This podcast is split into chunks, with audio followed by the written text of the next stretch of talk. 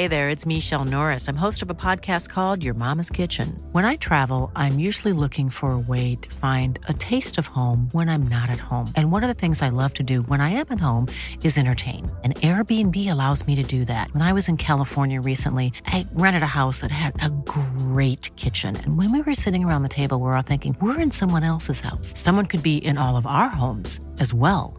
If you have a home, but you're not always at home, you have an Airbnb. Your home might be worth more than you think. Find out how much at airbnb.com/slash host.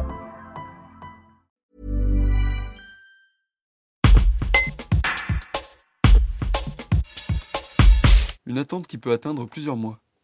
C'est ce à quoi sont confrontées de nombreuses personnes lorsqu'elles souhaitent prendre rendez-vous pour passer un scanner ou une IRM. Le docteur Eric Barotte, responsable du service d'imagerie médicale du centre hospitalier Pierre Houdot à Bourgoin-Jallieu, livre des éléments de réponse pour son établissement. Un reportage de Clément Grillet. Ce sont les ARS qui délivrent des autorisations pour pouvoir s'équiper euh, en matériel lourd, ce qu'on appelle matériel lourd, donc scanner IRM en France. Contrairement à d'autres pays où euh, l'accès peut être libre, et d'ailleurs quand on s'aperçoit, euh, quand on compare à d'autres pays européens, on s'aperçoit qu'on est très mal doté hein, en scanner IRM.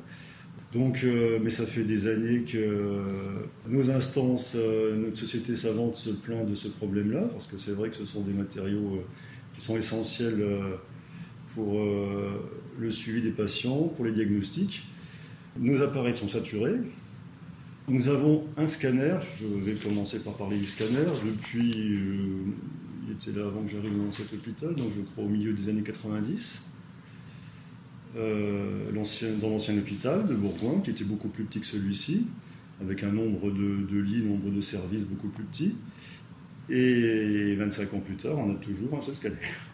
Alors que nous avons changé d'hôpital, que le nombre euh, de patients, le nombre de services, le nombre de lits euh, a beaucoup augmenté.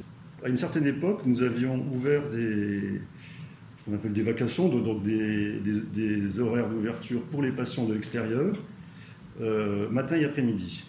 Et lorsqu'on s'est aperçu qu'on n'arrivait plus suivre les demandes des, des, patients hospitalisés et les demandes des urgences, on a dû progressivement diminuer et euh, ne plus que proposer des rendez-vous aux patients extérieurs euh, que la demi-journée et non plus la journée complète. Ce qui fait qu'on propose des créneaux euh, de plus en plus faibles. Et c'est ce qui fait que les délais euh, augmentent euh, année après année.